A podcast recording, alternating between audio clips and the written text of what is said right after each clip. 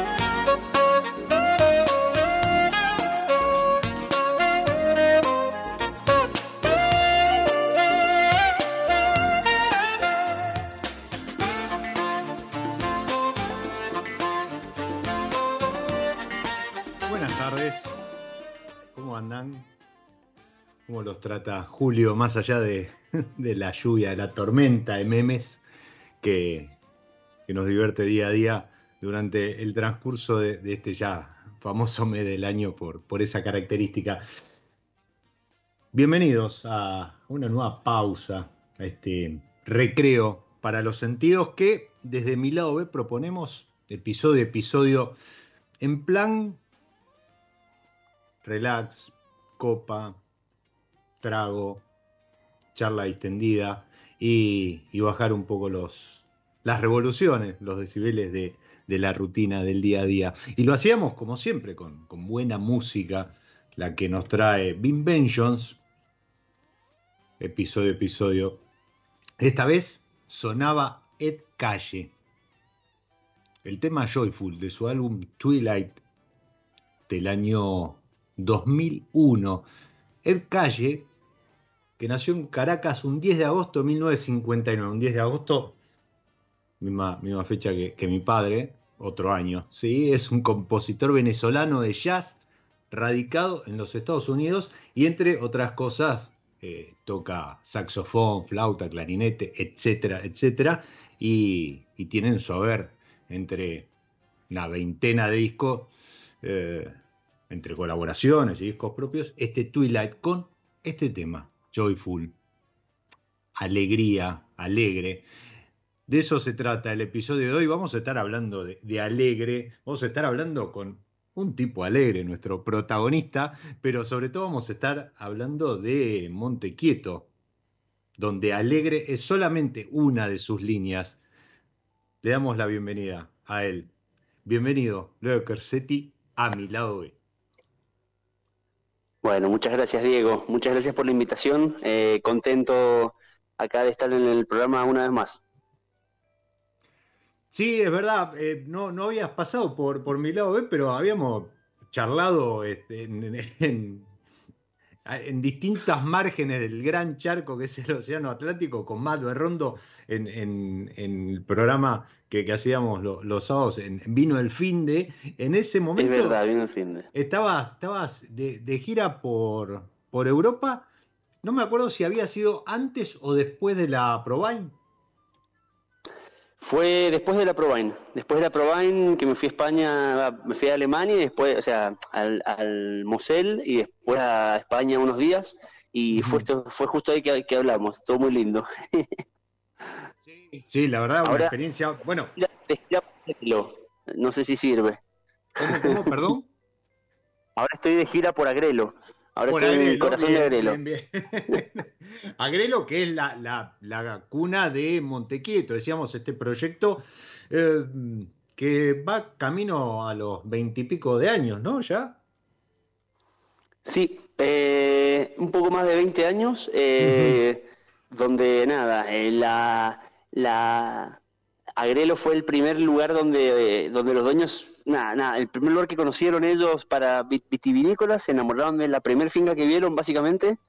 Eh, una finca muy bonita, que es donde estoy ahora, que es el, era el casco de una estancia muy grande de los Funes, eh, allá por el 1800 y pico, 1880, y bueno, básicamente el casco de esa estancia eh, hoy es nuestro, digamos, nos pertenece, está, está dentro de la propiedad, es un casco de 1880, una casa muy bonita, eh, que para, a ver, hablar para Mendoza de un edificio de 1880 es un montón. Ustedes a lo mejor en Buenos Aires lo tienen un poco más un poco más normalizado. Acá con los terremotos y los temblores, la verdad que edificios de tan de tan larga data no hay muchos.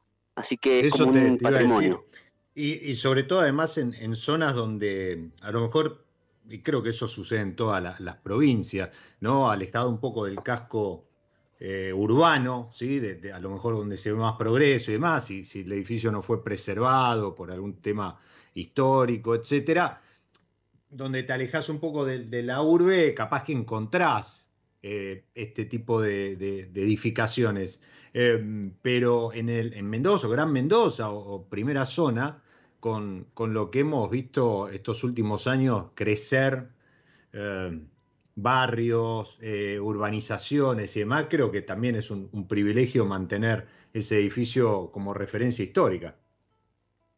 Sí, sí, sí, totalmente, total. Bueno, sí, en Mendoza ocurre ese fenómeno que es muy loco, que es eh, nada, hay un, hay una conversión de viñedo a barrios cerrados en toda la zona de Maipú y, Gran, y Luján, en Chacras de Core y tal.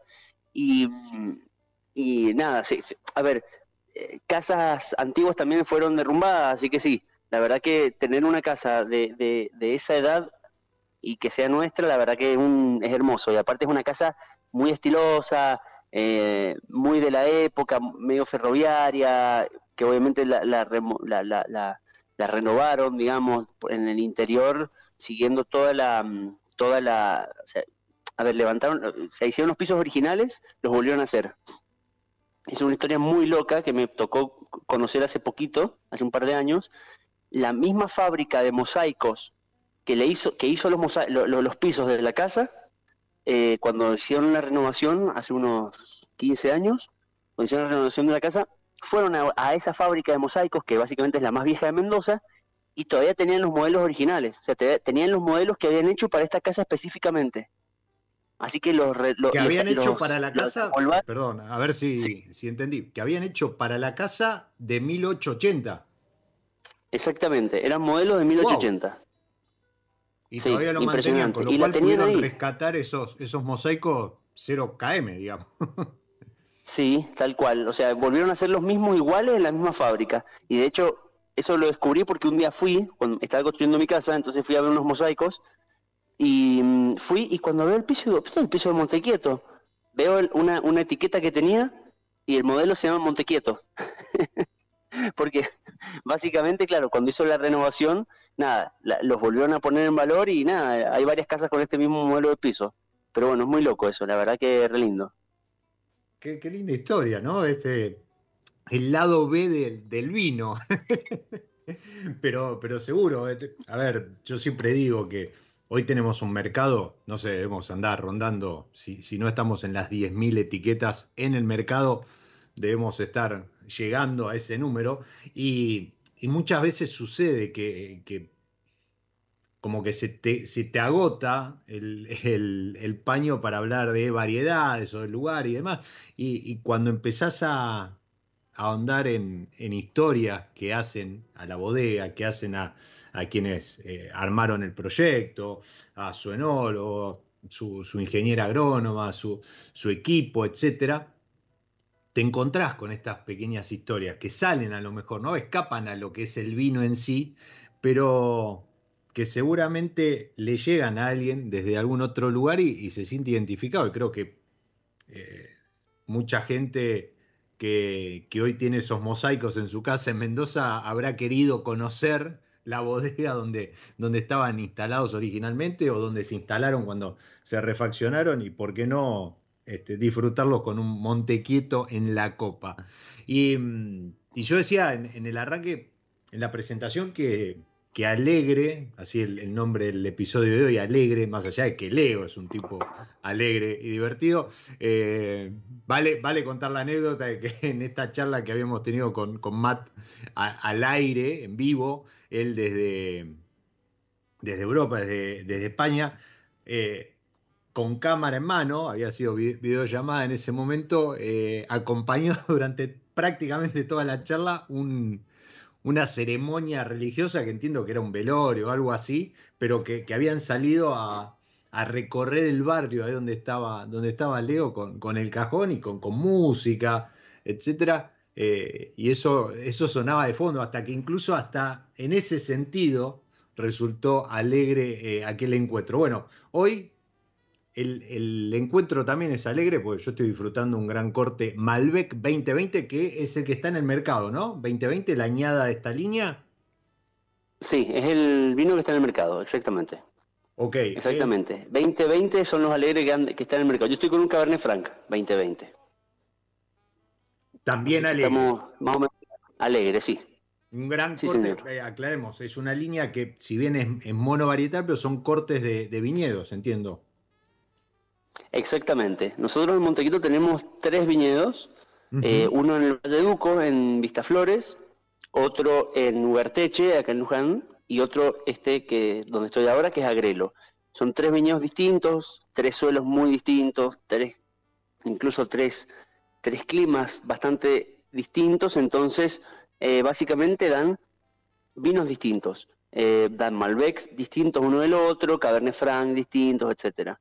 Entonces, nada, nosotros hacemos un corte de, los tres terruños, de distintas parcelas de los tres terruños, porque dentro del mismo lugar, de la misma finca, hay variaciones de suelo y eso da vinos distintos también. Entonces, hacemos un corte de cortes de corte eh, para llegar a, los, a los alegres y a los quietos y, al enlace. siempre son vinos de corte. Es, es un la filosofía en lo que respecta a enología. Y, en afán de, eh, entiendo, mostrar, según la añada, porque obviamente contando con uva de, procedente de distintos lugares, la añada también ahí te, va a estar marcando la cancha, eh, tratando de mostrar o, de expresar lo mejor de cada lugar en esa añada. Sí, total. A ver, em, ¿cuál es la, la, la filosofía del corte? Eh, una vez un francés dijo que en los cortes uno más uno es más que dos, ¿no? Y eh, yo creo que es un, es un resumen lindo para, para, entender qué es un corte, ¿no? Más allá de, la, de, de, distintos varietales, del mismo varietal de distintas zonas. Es un vino que en la conjunción de todos es mucho más que cada uno por separado. Entonces, bueno, esa es la búsqueda nuestra. Eso está, está bueno porque mm, eh, yo digo que el, corte es donde eh, se ve la alquimia, ¿no? Sobre todo, a ver, ya sea en este caso estamos hablando de un corte de la misma variedad, distintos lugares, pero también juega eso, eh, por, por esto que, ya hemos comentado muchísimas veces. Hoy, los lugares, eh, gracias a, los estudios que se han hecho en los últimos años, gracias a, identificar cómo es la relación de la variedad con el lugar y demás, eh, se expresan de diferente manera, eso claramente, y, los trabajos en bodega tratan de mantener esa expresión sin, eh, invadirlos demasiado con, con técnicas de vinificación, de crianza y demás, pero además es donde, yo digo, es la alquimia, ¿no? Donde el enólogo puede expresar todo su conocimiento, su saber, su, gusto, su búsqueda en esto, en tratar de colocando porcentajes de diferentes variedades o de la misma variedad de distintos lugares para ir en busca de eso que mencionaba Leo. Que el 1 más 1, el, el, 2 más 1 o como sea la, la, cuenta, la ecuación, sea mucho más que la suma de las partes. Y, y, eso está bueno porque cuando vos este tipo de, vino los dejas en copa un rato, se empiezan a, abrir y te empiezan a charlar de los diferentes lugares o las diferentes variedades. Ahora, vos mencionaste que estás con un corte de Cabernet Franc. Cabernet Franc que tiene, tiene ciclos, ¿no? Yo digo que cada dos, tres años la Cabernet Franc u otra variedad es como que vuelve a estar en, boca de todos con el afán de encontrarle un sucesor, una sucesora a la Malbec, a nuestra variedad de, de bandera, cosa que me parece eh, que es una, batalla que deberíamos dejar de lado, una búsqueda que deberíamos dejar de lado para entender de una vez por todas que somos Malbec. Y en tal caso lo que deberíamos buscar son, son compañeros, compañeras en cuanto a variedades de esa caja de tres etiquetas o esa caja de dos etiquetas y, salir al mercado a, venderlo de esa manera, ¿no? Como un combo más que eh, como un un suplente. Pero Montequito apostó al Cabernet Franc cuando el Cabernet Franc, yo creo que, digo, no sé, no, no, no tengo presencia este, ahora en, el recuerdo, pero creo que nadie hablaba de la Cabernet Franc hace más de 20 años. Sí, eh, a ver, con lo que dijiste del Malbec, yo, yo coincido, creo que somos Malbec, que nuestra, nuestro en nuestro ADN está el Malbec, eh, y, creo fuertemente que vamos a vender mucho Malbec siempre. Eh, es como que los españoles quieran deshacerse del tempranillo y buscar un sucesor. No, pará. Eh, ¿Viste? esto, es, a ver, es, algo que ha dado resultado, quiero decir, desde la calidad y qué sé yo.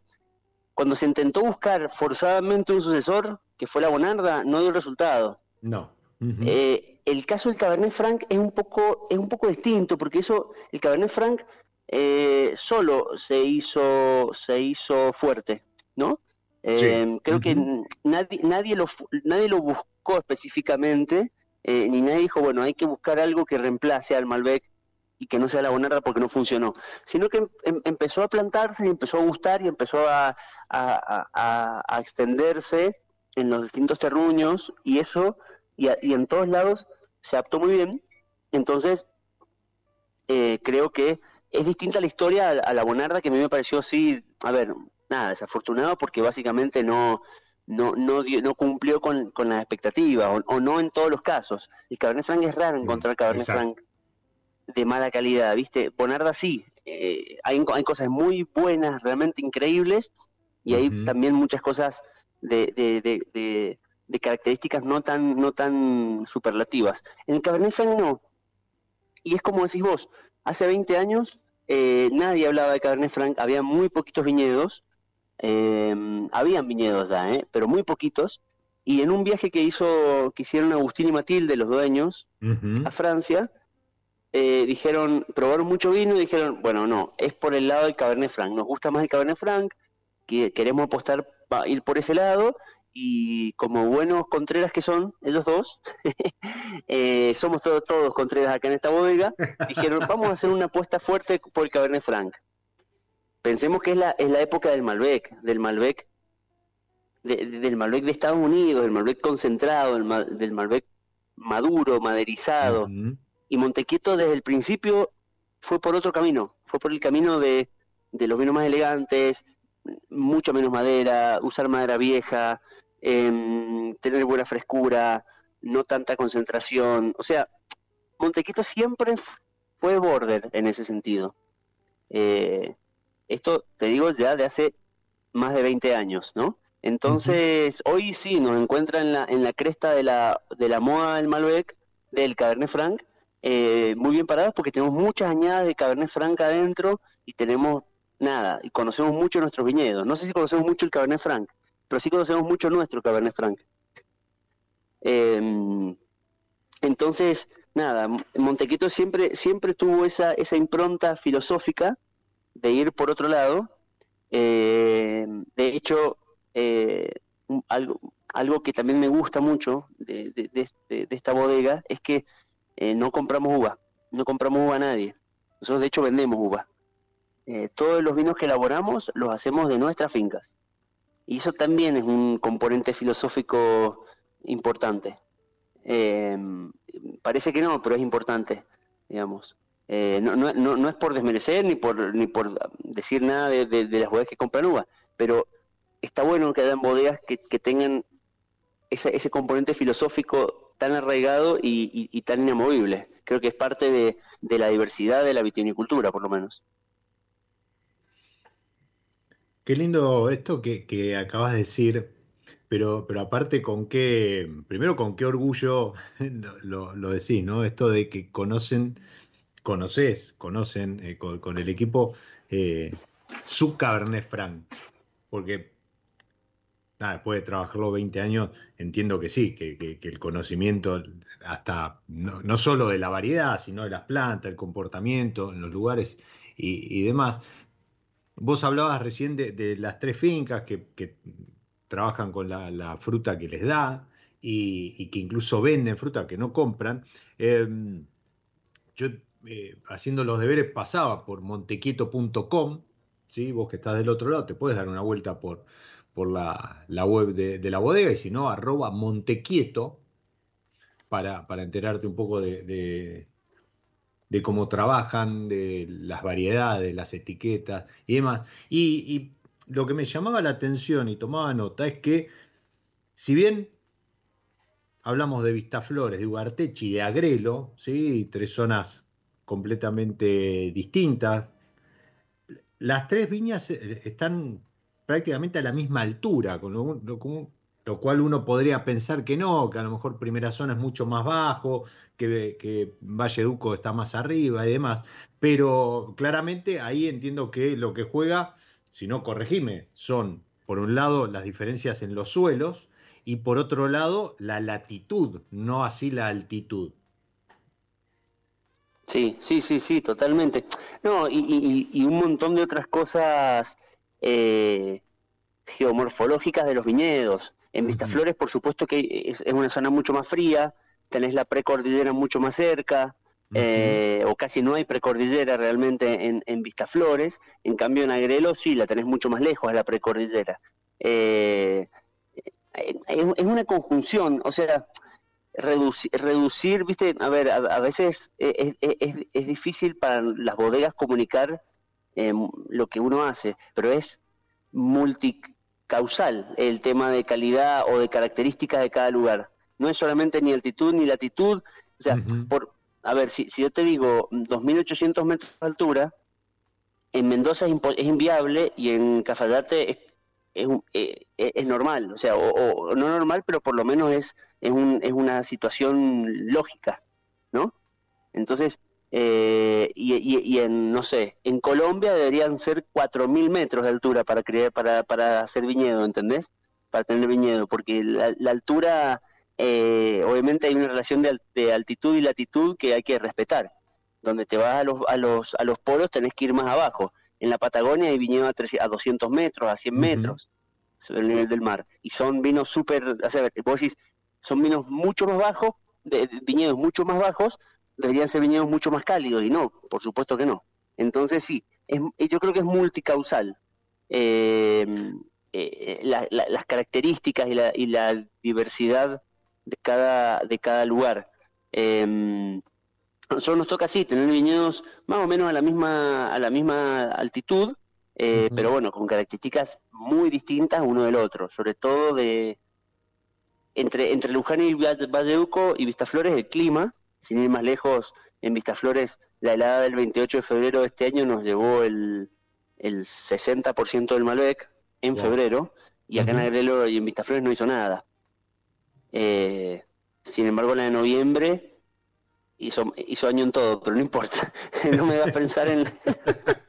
no, volvamos, volvamos, volvamos acá, que, este, ahora en un ratito me vas a contar que estabas embotellada, fraccionando y demás, que, en cualquier momento sale al mercado, pero eh, vos lo decías, esta, este multicausal, eh, yo creo que, que cuando a lo mejor hablas de terroir o de terruño, eh, es complicado desglosarlo ¿sí? y tratar de eh, reducirlo a una palabra, pero es un poco eso, ¿no? La altitud, la altitud, la latitud, perdón, eh, el clima, el trabajo en el viñedo, eh, la orientación de las plantas, la insolación, el suelo, etcétera, etcétera. Son un sinfín de factores que hacen que hacen eso, que, que, finalmente, más allá de lo que uno pueda apreciar en copa, eh, cada vino, cada añada sea único. Y, creo que es una de las maravillas que tiene esta industria, ¿no? Que eh, así como eh, tenés un one shot, porque si, si, algo sale mal en una añada, tenés que esperar a la siguiente, no, no, no, hay, no hay revancha ese mismo año. Lo, maravilloso es eso, que, que cada añada es un, un universo de cuestiones a descubrir más allá de que uno pueda tener registro o, puedas tener, viste, el historial, o como decías hace un rato, hace 20 años que conocen el Cabernet Franc eh, y prácticamente se lo saben de memoria, pero, pero siempre hay alguno de estos, de estos factores, de, estos, de estos causales que hacen que esa añada tenga algún sello particular. Esta, lamentablemente, eh, será recordada por, por las inclemencias del clima que creo que, que, pegaron fuerte en todos lados, en mayor o menor medida, pero, pero pegaron fuerte y, y eso hará que tengamos vinos de mejor calidad. ¿Es también así, uno más uno, dos, eh, en, ese, en ese sentido, Leo? Mira, eso es una gran pregunta. No siempre las, las heladas y los raleos naturales dan vinos específicamente de mejor calidad. Eh, no siempre, digamos, muchas veces sí y otras muchas otras veces todo lo contrario. Eh, donde hay situaciones de heladas tan fuertes como en esta, se producen mucho, mucho desequilibrio en las plantas y, y la, vid y el vino siempre es equilibrio. Em, eh, y, y, eso, eso hay que acordarse siempre. Eso lo decía el Ángel Mendoza y la verdad que yo que soy un poco discípulo de él, siempre, siempre lo recuerdo. El, el vino de equilibrio, y cuando hay, hay, un desequilibrio tan grande climático como el que hubo, donde la, la, helada se llevó tan, tanta producción, no siempre eh, las calidades son, son increíbles. una vez hicimos un, algunos ensayos cuando hace, hace varios años, entre todos los errores que, que, cometimos, que nos gusta cometer, em, dejamos nada, cuatro racimos por planta. Dijimos, esto tiene que ser la bomba máxima, vamos a dejar así, vamos a hacer un super raleo, em, vamos a dejar muy pocos racimos y esto va a ser algo increíble y bueno, nada, buscaremos esta búsqueda de, altísima calidad y qué sé yo. Nada, nunca peor, las plantas entraron en un estrés y un desequilibrio que, que, nada, que no dio, no dio nada mejor que lo que, que lo que estaba en equilibrio naturalmente por la poda solo dio un 50 por, o 60, 70% menos de producción, pero no, no, estaba increíble. Entonces ahí aprendimos, por esos errores, que nada, que hay que buscar el equilibrio, que hay que, que, hay que seguir eso. Y en las heladas, estas que, que hubieron, eh, nada, yo creo que, bueno, no, fue, no, no, no, ha sido un mal año, pero sí un año donde se adelantó mucho la cosecha, donde se donde se, se hizo se hizo la vendimia en, en abril ya estaba liquidada, a principios de abril ya estaba toda liquidada, eh, donde hubieron azúcares que no se pueden fermentar tan fácil. A ver, no fue un año malo, pero tampoco fue un año excelente eh, si, hacemos la correlatividad con la producción, ¿no? Eh, entonces, nada, creo que son, son, son son años de aprendizaje, de mucho aprendizaje estos, donde las inclemencias son tan, tan severas. Yo nunca me voy a, olvidar en el 2016, mm. fue la añada tan, tan, tan lluviosa, que fue tremenda, y mm, nada, nosotros tuvimos en Agrelo, o sea, era, llovía todos los días, eh, no estábamos acostumbrados en Mendoza a tanta lluvia. Y fue un año muy difícil, muy difícil, y ese fue el año del clic en lo que fue nunca, lo que fue sobre madurez, lo que fue un montón de cosas, fue el año del clic. A partir de esa añada todos los vinos fueron más frescos, fueron mucho más lógicos, los enólogos aprendimos muchísimo, muchísimo esa añada a costa de perder mucho vino y mucha calidad, pero los, los enólogos jóvenes no habíamos tenido una añada así tan lluviosa. Y creo que era, te enseña mucho, ¿viste? Qué lindo, qué lindo. Bueno, es, es otra, otra de las cuestiones que tiene el, el mundo del vino, que cuanto más conoces, más, más estudiás, más te metés, más registrás, te das cuenta que... Menos sabes que lo que sabes es nada, ¿no? Comparado a lo que tiene para, ofrecerte. Eh, mencionaste a un grande de la industria como es don Ángel Mendoza. Hoy estuvimos justamente intercambiando ahí opiniones respecto de, la Pinot. Le mando un fuerte abrazo, siempre, siempre escucha mi lado B. Eh, no sé si en vivo o, en modo off, pero, pero un, fiel, un fiel seguidor, así que le mando un, enorme abrazo. Eh, espero en algún momento darme una vuelta por ahí por, Domain San Diego, pero, pero sí, eh, es verdad, eh, lo que decía, ¿no? Cada añada es como una nueva oportunidad para, para volver a foja cero y, reescribir alguna cuestión que alguien en algún momento, tal vez sobre piedra o no, sobre papel, escribió sobre, sobre el vino. Y, déjame agregar algo, así como estos raleos naturales que mencionabas, estas, este, bajas en, la cantidad, no aseguran calidad, tampoco implica que una cosecha con buenos volúmenes, ¿sí? como, como las que se dieron no hace mucho tiempo, con, con récords y demás de producción, eh, impliquen calidades más bajas. ¿no? Eso, eso está más que claro. Sí, no, no, no, no siempre. Eh, no hay, no hay una correlación directa, digamos, no hay una correlación directa, sobre todo en los, en los, a ver, aparte pensemos que también hay, en Argentina es muy grande y hay muchos terruños distintos, entonces donde en algunos lugares la helada pegó muy fuerte, en otros no tanto, donde en algunos lugares la lluvia fue tremenda, como en la en el 16 17 acá en Agrelo, en otros lugares más pedregosos no se sintió tanto. Entonces, nada, eh, eh, y, los años donde son más calurosos, más secos, donde hay más producción, etcétera, etcétera, eh, hay otros lugares donde, por ejemplo, las zonas más altas, que nada, que resguardan un poquito eso y las calidades siguen siendo realmente superlativas. Entonces, nada, es un, es un es un año a año aprender y tratar de hacer lo mejor posible, sobre todo, y, y nada, eso. Y después disfrutarlo. Tratar, sí, sí, después disfrutarlo a los años. totalmente, totalmente. Leo, te propongo hacer una pausita dentro de esta pausa que es eh, mi lado B. Eh, está corriendo el tiempo, eso habla de, la fluidez con que marcha la, la, charla, así como marcha este alegre Montequieto gran corte Malbec 2020 que tengo acá, seguramente el Cabernet Franc de, Leo también va fluyendo. Te, dejo algo picando, ¿por qué Cabernet Franc y no Cabernet Sauvignon? Pero eso lo, charlamos ahora después de, la pausa y, vamos a estar charlando un poco también de, lo que ya se viene eh, pronta a salir al mercado de Montequieto y un poquito cómo están constituidas ahí las líneas. Por lo pronto, como siempre, en, en mi lado B, llegado a este momento, jugamos eh, con, San Felicien y, las variedades que tienen en, en sus etiquetas con, las que trabajan, en esto de hacer algún acuerdo entre variedad y música, ¿sí? una armonización, un maridaje. Para hoy elegí un clásico de San Felicien como es el Cabernet Sauvignon.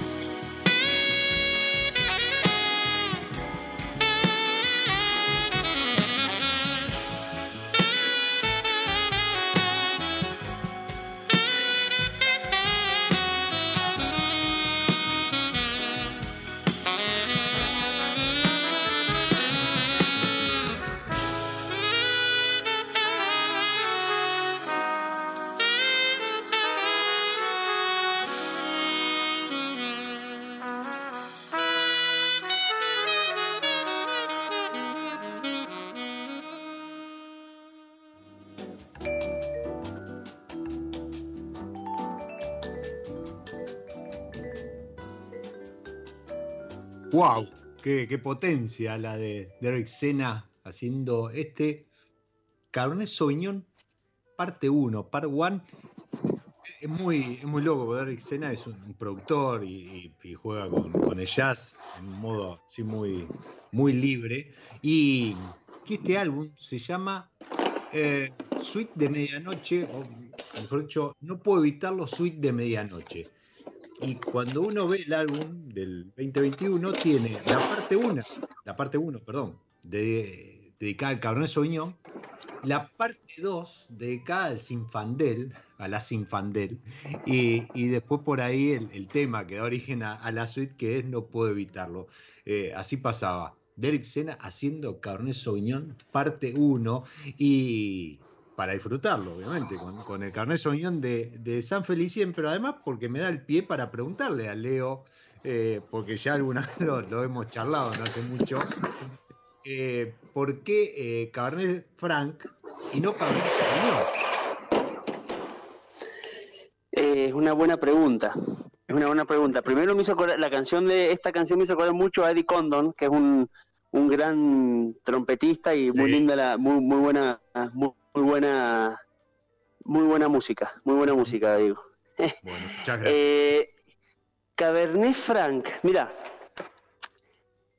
la verdad que tenemos Cabernet Franc y usamos un poquito de Cabernet Franc en los Cabernet cortes. Sauvignon. De Cabernet Sauvignon, perdón. Okay. De, de, Cabernet Sauvignon. Tenemos Cabernet Sauvignon acá en Agrelo, en esta finca. Es la única finca que tiene Cabernet Sauvignon. Y a mí me gusta, a mí me gusta mucho y cada vez me gusta usarla un poquito más en un 4, en un 5% ¿no? en los cortes. ¿Cómo? Digo que se da muy bien el Cabernet Sauvignon en Agrelo. Creo que hablando con, con distintos referentes de la industria, coinciden en que, en que Agrelo es un, una muy buena cuna para el Cabernet Sauvignon en Argentina. Sí, pero por supuesto. A ver, todos los Cabernet, toda la, todas las variedades de la familia del Cabernet, Cabernet Franc, Cabernet Sauvignon, Merlot, Carmener, se dan muy bien en Agrelo porque se dan muy bien en la arcilla. Esto no tiene que nada... ver con, con, cuando hablas de, de la familia, la, de la variedad, eh, nos referimos a las piracínicas. Exacto, exactamente, okay. exactamente. Bueno, es que de hecho tienen genética, comparten genética. El Cabernet, Bien. el Cabernet Franc es papá del Cabernet Sauvignon, sí, el padre directo del Cabernet Sauvignon y bueno. Eh, y no, no por nada se instaló Chandon en Agrelo hace 70 años. Ellos buscaban Cabernet Sauvignon y encontraron en Agrelo un lugar eh, con características que ellos estaban buscando, que básicamente uh -huh. frío, hace 70 años era más frío, y con, sí. eh, y con arcilla. Después instala Catena Zapata. Uh -huh. Y Catena Zapata, antes de buscar Malbec, buscaba Cabernet Sauvignon. Con sí, Paul bueno, sí, dicen que es el, ¿no? la variedad eh, preferida de, del, del, doctor Nicolás Catena. Doctor. Que... Uh -huh. Exacto. Entonces, eh, a ver, Agrelo es una zona eh, es una zona eh, que, que, que está, es conocida por los Cabernet uh -huh. y, y, por toda, por toda la, la, la familia de, de, de, las, de estos Cabernet, Merlot, el gran Cabernet Franc de Pulenta, se me ocurre, por ejemplo, uh -huh. cosas realmente superlativas. Eh, el Cabernet Franc, a ver, eh, cuando hicieron pruebas al principio con Cabernet Sauvignon, acá en Agrelo, les sentían que le faltaba un poquito más de fruta, querían un poquito más, querían algo un poquito más, más suave. Uh -huh. Ellos, Matilde, me refiero a Matilde y Agustín, sí. eh, ellos eh, prueban mucho vino, siempre probaron mucho vino, de hecho se conocieron básicamente a través del vino. Entonces, eh, nada, su, e, ellos eligen, creen que el, siempre me dice Agustín, que lo mejor del Cabernet Sauvignon, acá lo tenemos con el Cabernet Franc. Es una frase que siempre Agustín repite. sí. Y aparte, ¿no? Como sí. para convencer a cualquiera. Sí, sí, sí, sí, bueno, te deja, viste, viste que te deja eh, pensando, ¿viste? Eh, entonces, eh, nada, Cabernet Franc empezó a andar, empezó a, a, plantarse, se empezó a elaborar, le empezó a gustar mucho y ya después fue inevitable seguir plantando y seguir buscando Cabernet Franc. Igualmente, como te digo, de hace varios años. En un momento se desterró el Cabernet Sauvignon de todos los cortes. Sí. Y empezó a ganar mucho espacio el, la Syrah en los cortes de Alegre Gran Corte, que básicamente es nuestro vino, el que más hacemos, el vino de la casa, y el, y el enlace. Eh, empezó a ganar mucho terreno la Syrah y hoy el Cabernet Sauvignon está, está apareciendo de vuelta en un 4%, en un 5%, en un 2%, depende el año, pero bueno, está apareciendo, así que, eh, a ver, a mí me gusta porque le da mucha longevidad a los vinos, le da mucha... Los Cabernet, bueno, ¿no? Es como que le, arma ahí un, un encofrado para, para mantenerlo.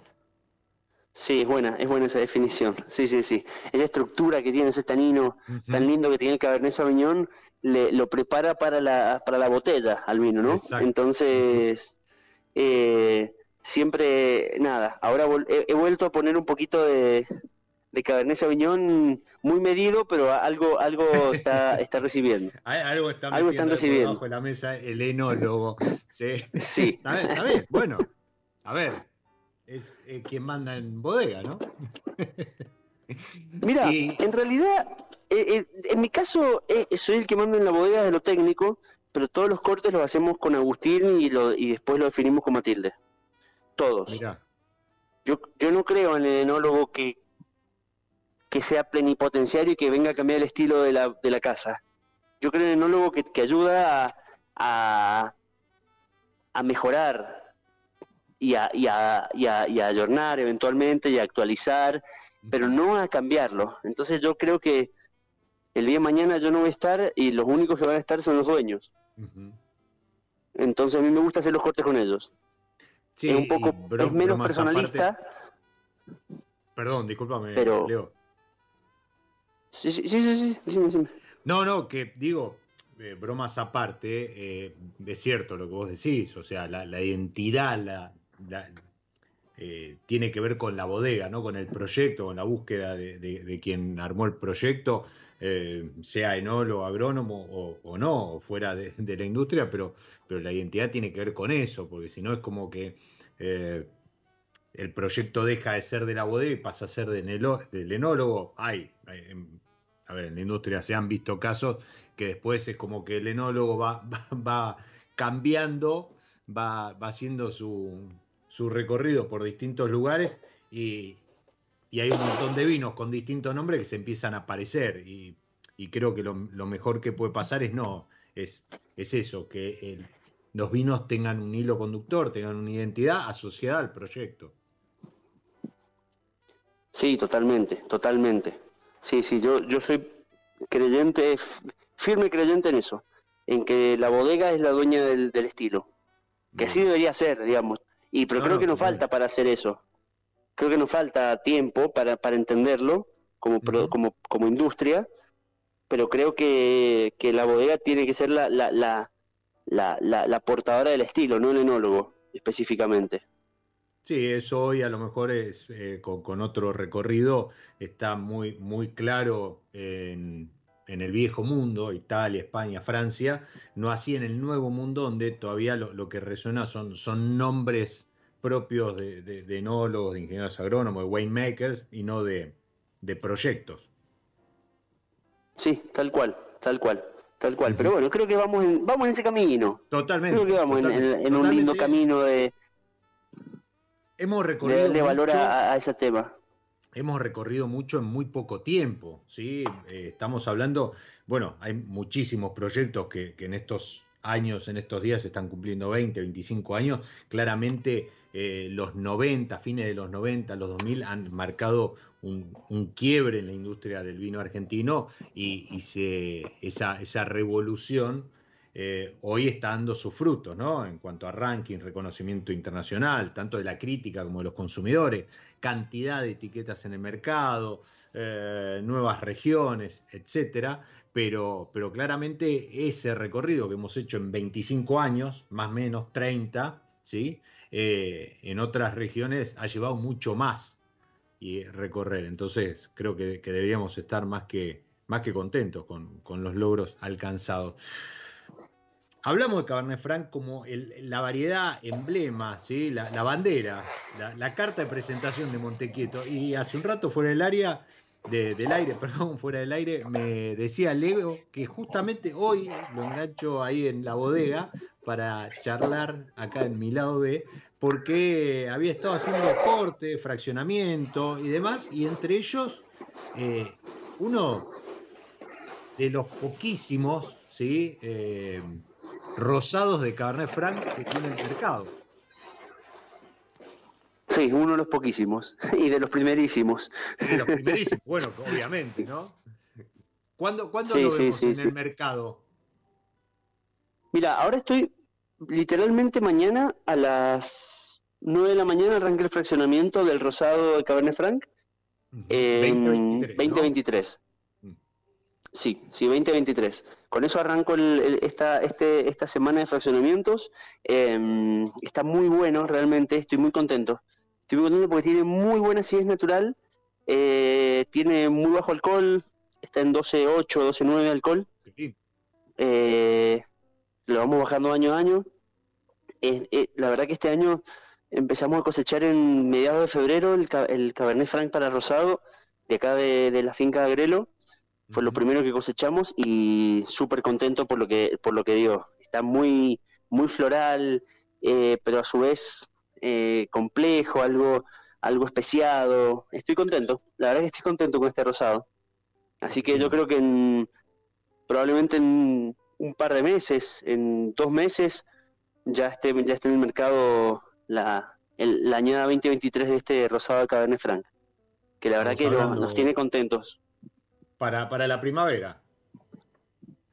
Claro, para la primavera. Bien. Exactamente. para, la primavera, para arrancar los calorcitos con, algo bien fresco. Te, quería decir, eh, con tapa rosca, ¿no? Eso no se modifica. Sí.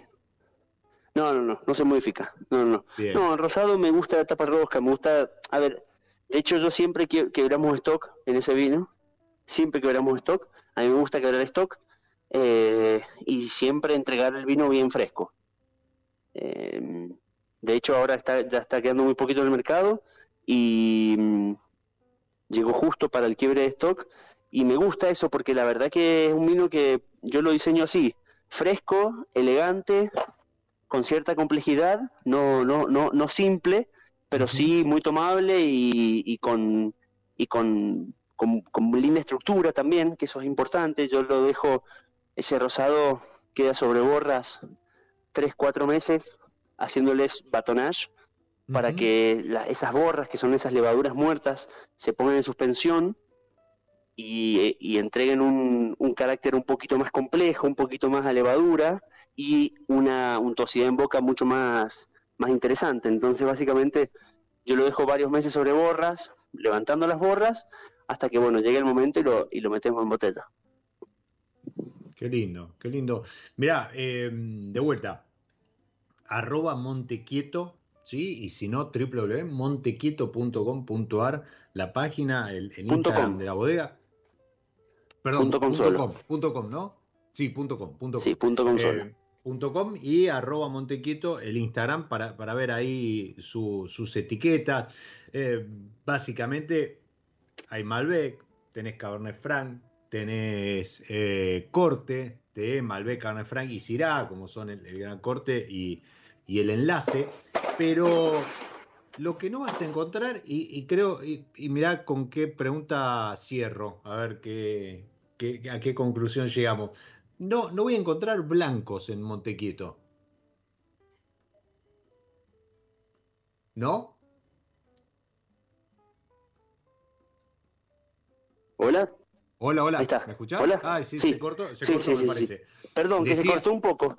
Sí, no, no, decía. Eh, no, no vas a encontrar blancos. No vas a encontrar blancos porque mm, no tenemos blancos plantados, no tenemos variedades blancas plantadas. Entonces, básicamente siempre decimos, nuestro blanco es este rosado. Ahí va. El vino. es el vino. Eh, realmente es un rosado muy, muy tenue. Eh, y es el vino que nada, que, con lo que encontramos que es el el más cercano a ese blanco que, todo el mundo nos pidió siempre, ¿no? Em, a ver, con la misma filosofía que con la que te, que te comentaba más temprano, eh, al no tener uva blanca plantada, lo único que podemos hacer es un rosado de uva tinta o un blanco o un blanco elevado en color de uva tinta. Eh, entonces nada, y como el Cabernet Franc era nuestro emblema y la uva que más plantada, que más tenemos plantada, bueno, decidimos hacerlo con Cabernet Franc, que aparte nos gusta porque es, a diferencia del rosado de Malbec, el Cabernet Franc en, el rosado es mucho más elegante, mucho más complejo. Entonces es un blanco complejo casi eh, con, con aire de tinto. No, pero está muy bien. Eh, la, filosofía, repetimos lo, que comentaba Leo hace un ratito, la filosofía de Montequieto es trabajar con uva propia. Al no tener variedades blancas, es lógico que, no encuentres un blanco. Ahora, la acidez, la frescura que te aporta ese rosado, doy fe, ¿sí? y, añada tras añada va, va increciendo esa frescura, así como cae el alcohol, va creciendo eh, la, frescura eh, de la mano de la acidez y, la fruta, así como la complejidad, creo que es perfecto para reemplazar la ocasión de consumo que podrías aplicarle a algún blanco. Y rápidamente, detrás de ese rosado tenemos la línea quieto con, ahí sí tenés un, un mono varietal de Syrah. Claro, ahí hay, eh, en la línea quieto hay un Malbec, un Cabernet Franc, un Syrah y un blend que lo tenemos casi exclusivo para Estados Unidos, que es Malbec Cabernet Franc. Eh, básicamente no salimos de esas variedades porque son las que tenemos. Eh, esos tres vinos, esos cuatro vinos quietos, más el rosado, son vinos que en el diseño no pasan por, por barrica de ninguna clase, ni por ninguna madera, ni chip, ni duela, ni nada. Son ah, fruta. pura fruta, pero yo siempre hablo de la complejidad de la fruta. Al tener distintas frutas adentro, porque si bien son, monovarietales, son blend de terruños, al tener distintas frutas, ahí encontrar la situación de, complejidad que nos gusta encontrar en los vinos a nosotros. Entonces, em, es fruta, pero complejidad. Es una línea quieto. Y si querés eh, algo de madera, algo de crianza, bueno, ya ahí saltamos a los alegre. Exactamente.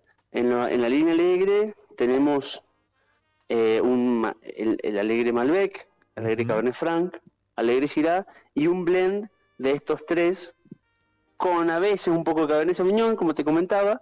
Em, que básicamente ese es el vino que siempre se, se, hizo. Nosotros siempre le decimos el vino de la casa, porque es el vino que, el corte que siempre se, se hizo en esta, en, en, esta, en esta bodega, y es hoy por hoy el vino que más vendemos, el vino que más hacemos. Eh, vendemos mucho Estados Unidos de ese vino y, básicamente el volumen más grande que hacemos es de, este, de este blend. O sea que seguimos con la misma idea de ir por, por, otro, por otro camino. El, vino que más vendemos no es Malbec. y eso está buenísimo. claramente, claramente Montequito tiene, tiene, sus particulares. Para cerrar, eh, ese mismo corte que vos mencionabas, en cuanto a las variedades que se utilizan, se replica en el icono que hoy es enlace. Exactamente. Pero el ahí enlace, las proporciones son, son otras. Claro, sí, sí, sí, sí, sí. Las proporciones son otras siempre. El enlace, a ver, en, el alegre, en el alegre gran corte, como el enlace, em, están esas tres variedades, a veces un poquito de Cabernet Sauvignon, en, en proporciones variables año a año. Generalmente en el, alegre gran corte tiene un poquito más de Malbec y generalmente en el enlace tiene un poquito más de Cabernet Sauvignon, de Cabernet Franc. Pero no es no es una receta, no es una receta. El enlace básicamente son las mejores barricas, las mejores barricas que encontramos en, nuestra criadera, las, las ponemos, digamos, forman parte del enlace. Es lo mejor que tenemos año a año. Y los años que no da la calidad, pues no lo hacemos al enlace, no lo sacamos del mercado y listo. Bien, como siempre digo, ¿no? En estos casos, si vos andás buscando y esa añada no encontrás el enlace, tirate de cabeza al alegre, al alegre gran corte, porque, te vas a llevar tremendo vino esa añada. Eh, Leo. Sí, es muy europeo, tal cual. Leo, como siempre, un placer charlar con vos, cruzarte, chocar copa. divertirnos un rato de la mano de, esto que es la industria del vino que tantas satisfacciones nos trae. Bueno, Diego, muchísimas gracias, muchísimas gracias a vos. Eh, vos lo dijiste, es, lindo siempre encontrarnos por ahí eh, y compartir e intercambiar algunas, algunas ideas, que siempre está buenísimo. Y bueno, agradecerte la invitación al programa. No, por favor, gracias a vos y, a vos que estás del otro lado, que te prendiste nuevamente a una pausa de mi lado B para disfrutar copa en mano, trago, mate, ¿por qué no?, de este, de este espacio. Soy Diego Migliaro, este es mi lado B y como siempre te deseo que disfrutes. Chao. Nos encontramos en cualquier momento en otro episodio de Mi lado B.